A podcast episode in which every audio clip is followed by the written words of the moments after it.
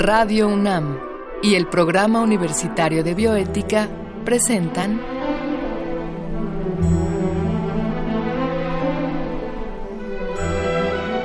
El Árbol de las Ideas. Arte, ciencia y filosofía para la vida. Con Paulina Rivero Weber.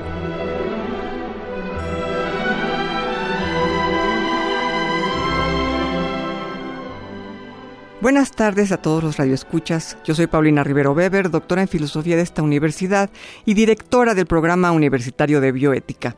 Nos da mucho gusto que nos acompañen en estos diálogos sobre bioética en Radio UNAM. En esta ocasión hablaremos de qué es la bioética. Y para ello escucharemos a continuación lo que el programa universitario de bioética nos tiene que decir. ¿Ética? ¿Bioética? ¿Cuál es la diferencia? Por siglos, la ética ha sido el saber sobre el bien y el mal que ha pretendido regular las relaciones entre los seres humanos. Hace ya más de 2400 años, Sócrates se comparaba a sí mismo con un abejorro que molestaba a sus alumnos con preguntas éticas.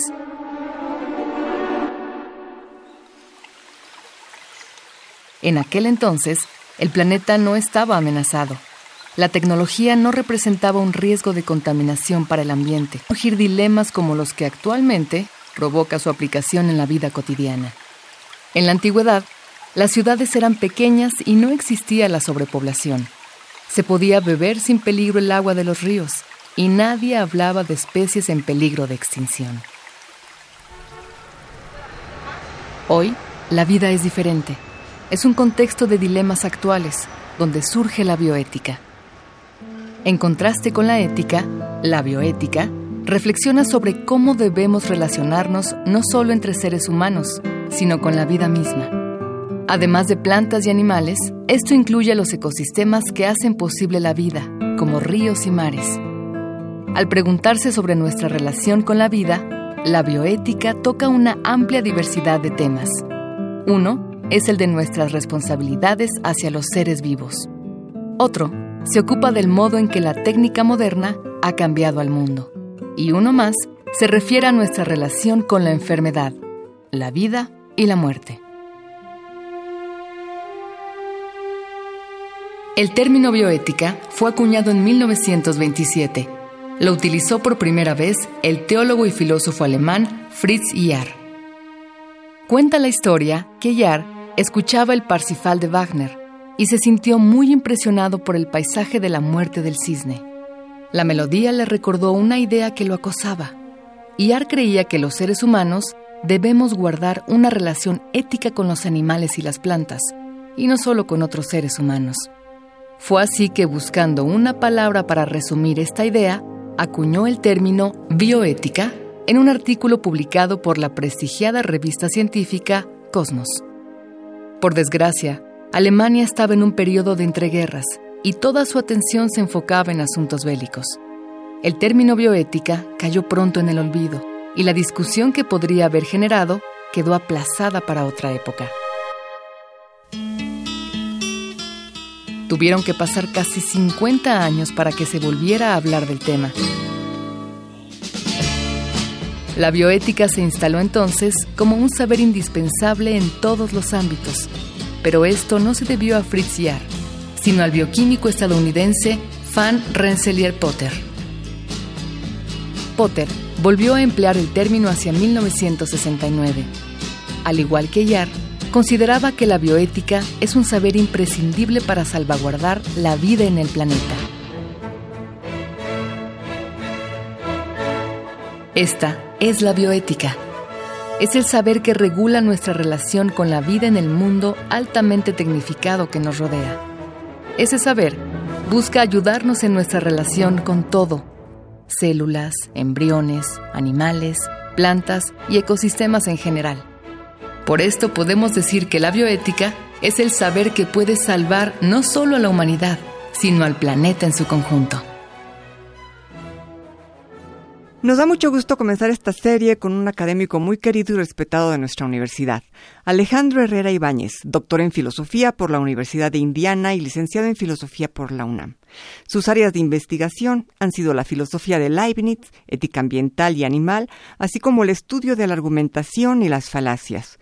Él ha publicado muchos textos como Utilitarismo y Ecología, la moral y la violencia hacia los animales y ética y ecología, entre muchos otros temas. Alejandro, muchas gracias por aceptar la invitación a dialogar con nosotros. Hola Paulina, qué gusto estar aquí. Pues Ale, queríamos preguntarte antes que nada, ¿qué consideras tú que es la bioética? Bueno, antes de decir lo que yo pienso por la bioética, convendría hablar brevemente de qué se entiende por bioética en general. Claro. Sí. Eh, y hay varias nociones. Originalmente la bioética surgió por iniciativa de un pastor protestante de, llamado Fritz Jarr y este pastor protestante en 1927 acuñó la, la, palabra bioética en alemán bioethik y él la concebía como la relación ética del hombre con los animales y con las plantas. Con los animales y las plantas. Y las plantas, o sea, con el mundo animal y el mundo vegetal.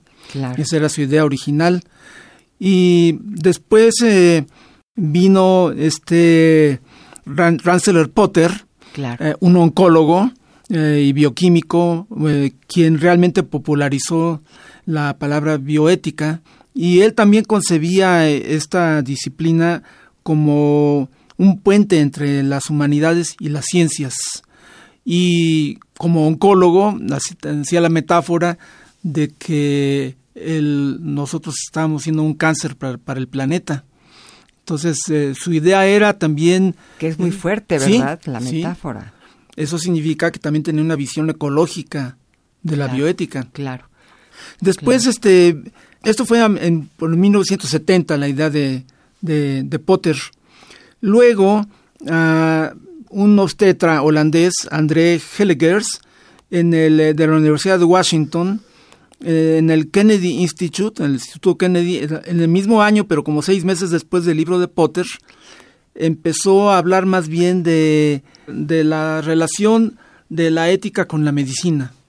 Ah, ahí es en donde comienza un poco a acercarse la bioética más al área médica. Más al área médica. Que al área, digamos, eh, de toda la vida, ¿no? Sí, claro, porque ah. como como la palabra bioética lo dice, cualquiera se dará cuenta, ¿no? Bios, vida, claro. la ética hacia, hacia la vida, hacia todo el fenómeno de la vida.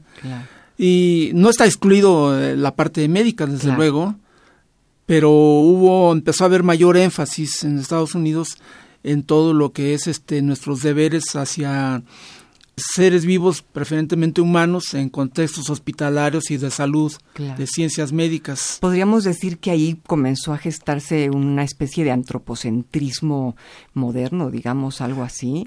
Pues bueno, ya el antropocentrismo ya estaba desde hace mucho. Ya estaba ahí, claro. Eh, pero sí eh, se olvidó un poco la idea original. Pero algunos este, hemos insistido, eh, tanto en México como en el extranjero, en otros países, en que la bioética abarca todo lo que tiene que ver con ciencias de la salud, con ciencias de la vida, ambas, y en ciencias de la vida se incluye pues este la ecología, la biología, eh, los animales no humanos, todo lo que es y en ese sentido pues yo personalmente defino la bioética como esa disciplina que nos habla de nuestros deberes con los seres vivos en cuanto seres vivos claro. seres vivos. Eh, y aquí hay que hacer una matización o un matiz que hay, hay, la tendencia a confundir y a asimilar ética y bioética. Y la bioética es solo una parte de la ética. Claro. Eh, la ética eh, empezó a fijarse en los problemas contemporáneos hacia el momento de la guerra de Vietnam. Entonces, personas como Peter Singer y otros filósofos cansados de, de estar en las abstracciones, quisieron bajar la ética a los problemas prácticos y contemporáneos del hombre del siglo XX. Y así fue como surgió la, la ética práctica o ética aplicada que le llaman. De ahí viene la ética práctica. la ética, práctica o aplicada es más que la bioética. Está la ética de los negocios, está la ética del deporte, está la ética del Internet, Están muchos tipos de ética y entre otras está la bioética. Entonces la bioética en ese es parte. Sentido, digamos, la ética práctica o aplicada es más amplia eh, Que, la, que la bioética porque abarca todos estos mundos de negocios, deportes y demás. Exacto, tendríamos la ética teórica, la ética práctica o aplicada, y dentro de la ética aplicada está la bioética, es una de las disciplinas que se siguen. Y, por ejemplo, si un este abogado tiene la obligación de no estafar a su cliente, pues aunque su cliente es un ser vivo, no, eso no es bioética. Esas son eh, relaciones comerciales, es ética de los negocios, ¿no? Claro. y, Entraría en la ética práctica, digamos. Sí, porque toda ética tiene que ver con los seres vivos. Claro. Pero la bioética es con los seres vivos en cuanto a seres vivos, por eso es mi matiz, es eh, apuntalar esa idea, ¿no? Claro. Pienso. Sí, me gustaría que más adelante, Ale, nos platicaras un poco, bueno, qué sucede con los, eh, las entidades no vivas pero que aún así, digamos, cobijan la vida, como podrían ser los ecosistemas, eh, digamos, los mares, los ríos, las montañas, este, eh, y, y, todo ese ámbito de lo no vivo. Claro que sí. Pero bueno, antes haríamos una breve pausa para escuchar una reflexión sobre eh, lo que nos tiene que decir el programa universitario de bioética sobre el tema de la huella ecológica, que tú sabes que es un tema fundamental. Entonces, una breve pausa y continuamos. ¿Sabías que un grupo de expertos apoya la existencia de una nueva época geológica? Se ubica en el periodo cuaternario y la llaman la edad de los humanos o antropoceno. Varias razones hacen factible hablar del antropoceno. Por un lado, especialistas en geología y disciplinas afines señalan que los cambios en el clima han alterado el nivel del mar y los ciclos biológicos de la Tierra. Esto ha provocado cambios en la erosión y la sedimentación del planeta, además de una extinción masiva de especies. Por otro lado, otra característica de nuestra época es la contaminación generada por el ser humano. Su impacto se refleja ya en el registro geológico. Esto significa que han dejado huellas contaminantes como plástico, concreto, aluminio, combustible quemado, explosivos y partículas radioactivas de ensayos nucleares. El panorama ofrece muchos retos y por ello es importante unir esfuerzos. Aún estamos a tiempo de involucrarnos y exigir que las políticas ambientales beneficien al planeta en su conjunto. Muy interesante esto que nos comentan acerca de la huella ecológica. Alejandro, habíamos comentado, eh, nos decías tú cómo la bioética se interesa no nada más por los seres humanos, sino por todos los seres vivos. Y te preguntaba yo qué hay de, digamos, los lugares en que habitan estos seres vivos, ¿no? Las selvas, los mares, los ríos. ¿Sería esto también una, una preocupación propia de la bioética? En un sentido, sí, muy importante, aunque las selvas y los mares no son seres vivos eh, estrictamente hablando, pero son el hábitat de los seres vivos. Es el receptáculo donde ellos este, se desempeñan, eh, crecen, se reproducen y mueren. Entonces, por eso tienen una gran importancia y por eh, la ética ecológica es en ese sentido una ética holista que toma en cuenta las totalidades, y no solamente los individuos que viven en esas totalidades, no solamente los miembros de las especies, sino también las especies mismas y los ecosistemas mismos que tienen una importancia ética. Allí habría que discutir qué tipo de importancia ética tienen y entraríamos en detalles que en este momento no, no vienen al cuento como si son tenemos deberes directos o deberes indirectos eh, hacia ellos, pero sí tienen una relevancia ética. Una definición tradicional de la de la bioética, por ejemplo, eh, eh, propuesta a la UNESCO dice, el término bioética se refiere al estudio sistemático, pluralista e interdisciplinario y a la resolución de las cuestiones éticas planteadas por la medicina, aquí en el énfasis en la medicina, las ciencias de la vida, y aquí entrarían la ecología, la biología, y las ciencias sociales cuando se aplican a los seres humanos y a la relación de estos con la biosfera, Mm. comprendidas las cuestiones relacionadas con la disponibilidad y accesibilidad de los adelantos científicos y tecnológicos y sus aplicaciones. Aquí hay un poco el énfasis en la relación de la tecnología con la vida. Sí es una parte, pero no lo es todo. Claro. ¿Y, no te parece que, por ejemplo, definiciones como estas dejan un poco de lado la, la primera intención de Yar? De decir, bueno, cómo nos relacionamos nosotros, los seres humanos, con los animales y las plantas, ¿no? Sí, es, es, más directo en Yar. Aquí está un poco oculto por cuando dice que con las ciencias de la vida, pero mete el, énfasis científico. Y hay muchas relaciones que son independientes del, enfoque científico, nuestra relación con los animales domésticos, rurales, etcétera, ¿no? Por eso digo yo que más bien es nuestros deberes hacia los seres vivos en cuanto a seres vivos. Claro. Sí. Ahora, digamos, ¿cuáles serían desde tu perspectiva los temas más urgentes, los temas más, eh, eh, no, no, sé si decirte urgentes o importantes, o los temas que son más importantes porque son los más urgentes? Bueno, hay, sí, hay toda una gama de, temas o tópicos que eh, competen a la, a la, bioética, desde los animales, como quería Jar ¿no? y, y Potter, este, el medio ambiente, la biosfera en general, entendiendo por biosfera los animales no humanos y los ecosistemas y especies. y, por otro lado también eh, eh, lo de las ciencias de la vida y de la medicina. El problema famoso del aborto, el problema de la eutanasia que siguen candentes, el problema de la clonación, eh, lo que tiene que ver la genética en estos problemas, incluso se habla de gen-ética gen ética, sí, que sería como una parte. Está también el problema de la experimentación, experimentación con humanos y experimentación con animales. Y otro tema sería el del consentimiento informado, por ejemplo, en la medicina. ¿no? Ahí es donde entran los principios que acuñaron mm, Bosham y Childress, eh, un filósofo y un filósofo teólogo, que se hicieron famosos por postular cuatro principios, que eran el principio de beneficencia, el principio de no maleficencia el principio de, justicia, y se me va el otro principio, fueron importantes, el principio de justicia distributiva. Entonces, este, y hay mucho más que discutir en, la bioética, pero insisto en que no todo problema ético es bioético. Hay alguna tendencia que noto por ahí, que cualquier cosa que sea relación con un ser vivo es este bioético. No, Sí, y hay una tendencia también, tal vez en la gente que menos conoce estos temas, a creer que la bioética llegó ya para superar a la ética, ¿no? Que la ética hubiera sido como un primer momento del saber y ahora el, segundo es la bioética. y creo que es, un error, ¿no? Es un error totalmente. Claro. Sí, es bienvenida a la bioética. Incluso hay un artículo de Tulmin, eh, que titulado este cómo la medicina salvó a la ética. Ajá, sí. ajá aunque no solo la medicina, como te decía, este filósofos en la época de la guerra de Vietnam como Singer pusieron el énfasis en la ética práctica, ¿no?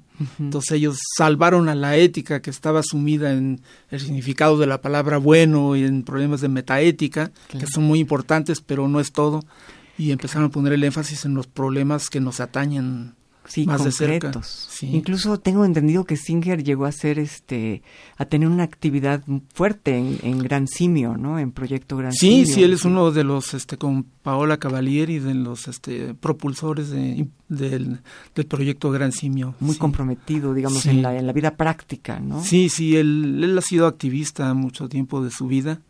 ha participado en manifestaciones y todo esto, no solo como un académico teórico, sino que también, ah, también ha sido la práctica. Sí, ah, sí, sí. Eso es muy interesante porque luego no suelen mezclarse esas dos facetas, ¿no? Exacto, sí. sí. Y Ale, bueno, tú, si tuvieras la oportunidad de decirle a la gente que nos escucha, ¿qué es lo que tú consideras que realmente se puede hacer en la vida diaria de cualquier persona, digamos, sin transformarla, sin decir cambio de vida y ahora me hago activista o cambio de vida y ahora salvo al planeta, sino yo desde mi vida diaria, ¿hay algo que pueda hacer para mm, ayudar al planeta, ayudar a, la sobrevivencia tanto del ser humano como de los animales? Pues sí, lo primero que tenemos que hacer es este abandonar un paradigma eh, que traemos desde hace siglos y desde que nacimos, de que la ética solamente es para los humanos y entre los humanos. Es, es lo que se llama antropocentrismo moral. Claro. Y ya es tiempo de que abandonemos el antropocentrismo moral y nos demos cuenta que el hacer daño o hacer el bien va más allá de los límites humanos. También podemos hacer daño a seres vivos no humanos y hacerles el bien a seres vivos no humanos. Y eso amplía el círculo de nuestras obligaciones morales. Es lo que se llama expandir el círculo de nuestros, nuestros deberes hacia otros y tener de esa manera una ética más amplia, una ética no antropocéntrica. Hasta donde recuerdo, en algún lugar de tu obra, tú hablas de tres tipos de antropocentrismo, ¿no? El antropocentrismo moral, que sería este que nos explicas, pero ¿qué otro tipo de antropocentrismo podríamos eh, pensar? Sí, a menudo la gente piensa que, que no podemos dejar de ser antropocéntricos, porque tenemos puestas unas gafas que no nos las podemos quitar, ¿sí? las gafas humanas, así como el murciélago no puede quitarse sus gafas, de todo lo ve como murciélago, no puede verla como humano, nosotros no podemos ver las cosas como murciélago, ¿sí?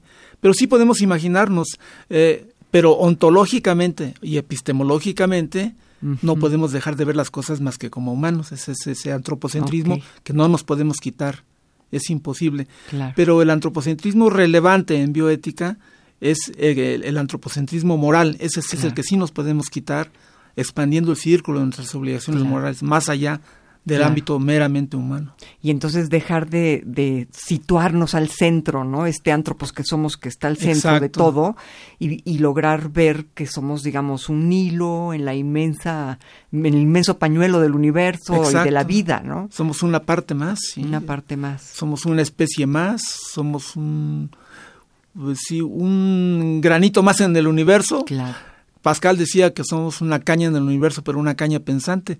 Pero esa caña pensante debe aceptar sus responsabilidades que le trae el poder pensar. Claro, sí, todo lo que trae el poder pensar y poder decidir y, y, cómo hemos empleado hasta ahora esas facultades, que finalmente pues sí le hemos hecho un considerable daño al planeta y solamente nosotros podemos este, revertirlo, digamos. Nos hemos comportado como dominadores, eh, y hemos tratado a los demás como súbditos nuestros, como reyes nos hemos tratado nosotros mismos, cuando deberíamos vernos más bien como eh, hay una metáfora muy bonita de Buckminster Fuller, un arquitecto norteamericano, de la nave Tierra. Todos vamos navegando en, en esta nave Tierra, entonces debemos vernos como unos pasajeros más, quizás pasajeros que pueden conducir la nave hacia acá o hacia allá, aceptando nuestras responsabilidades con otros seres a los que habíamos ignorado.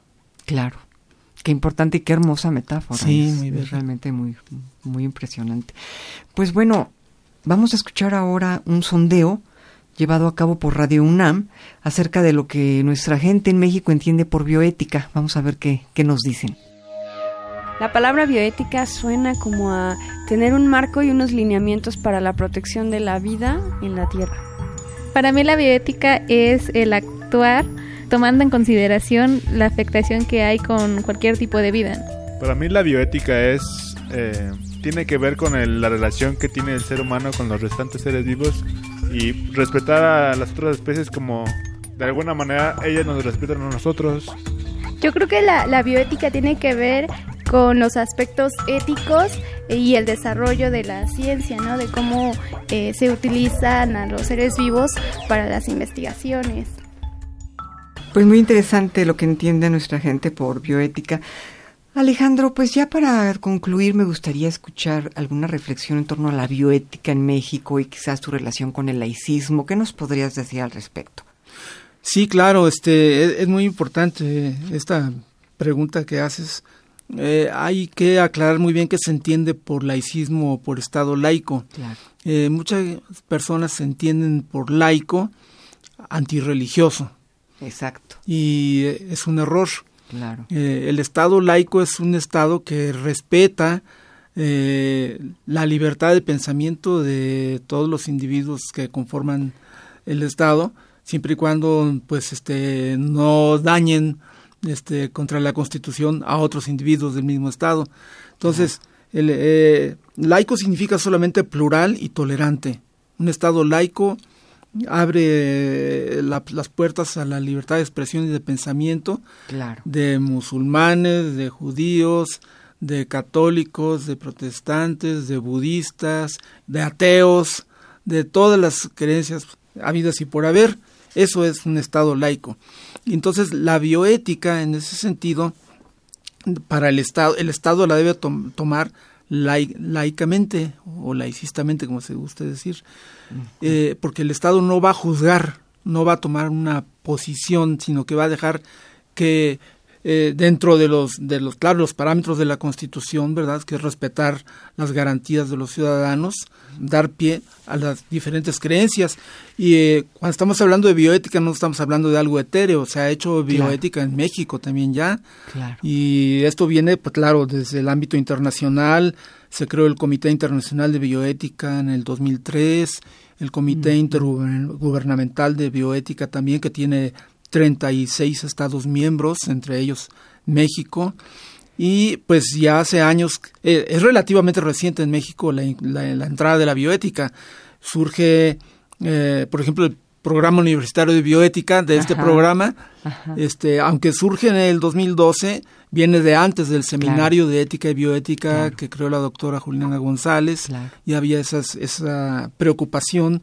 También surge el Colegio de Bioética con un conjunto de científicos eh, como eh, los doctores Arnoldo Kraus, Rubén Lisker, que ya falleció, el doctor Pérez Tamayo, el doctor este Martínez Palomo, Ricardo Tapia, y también algunos filósofos, tú estás entre ellos también, por ejemplo, en el Colegio de Bioética, este Gustavo Ortiz Millán, otro filósofo, Margarita Valdés, otra filósofa.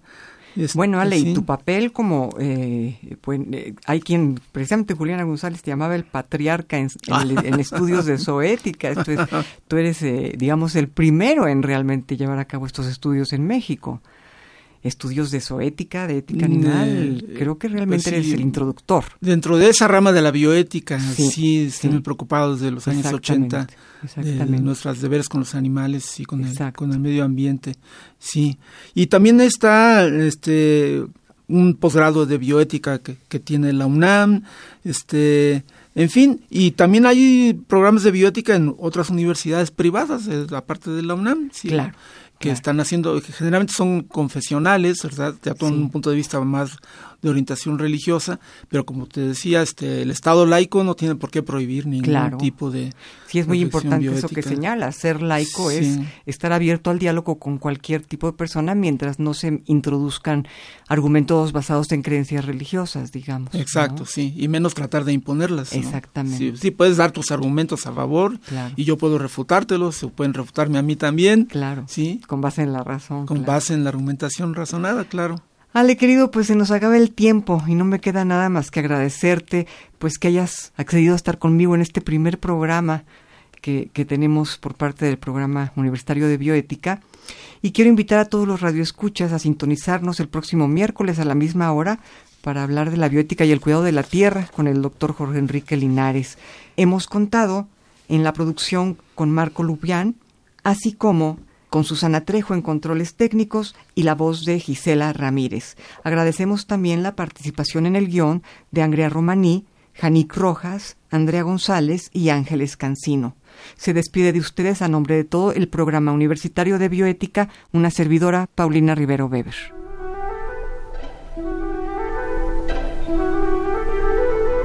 Radio UNAM y el programa universitario de bioética presentaron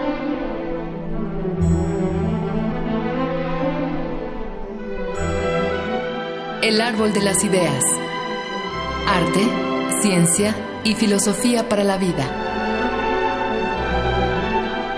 Con Paulina Rivero Weber.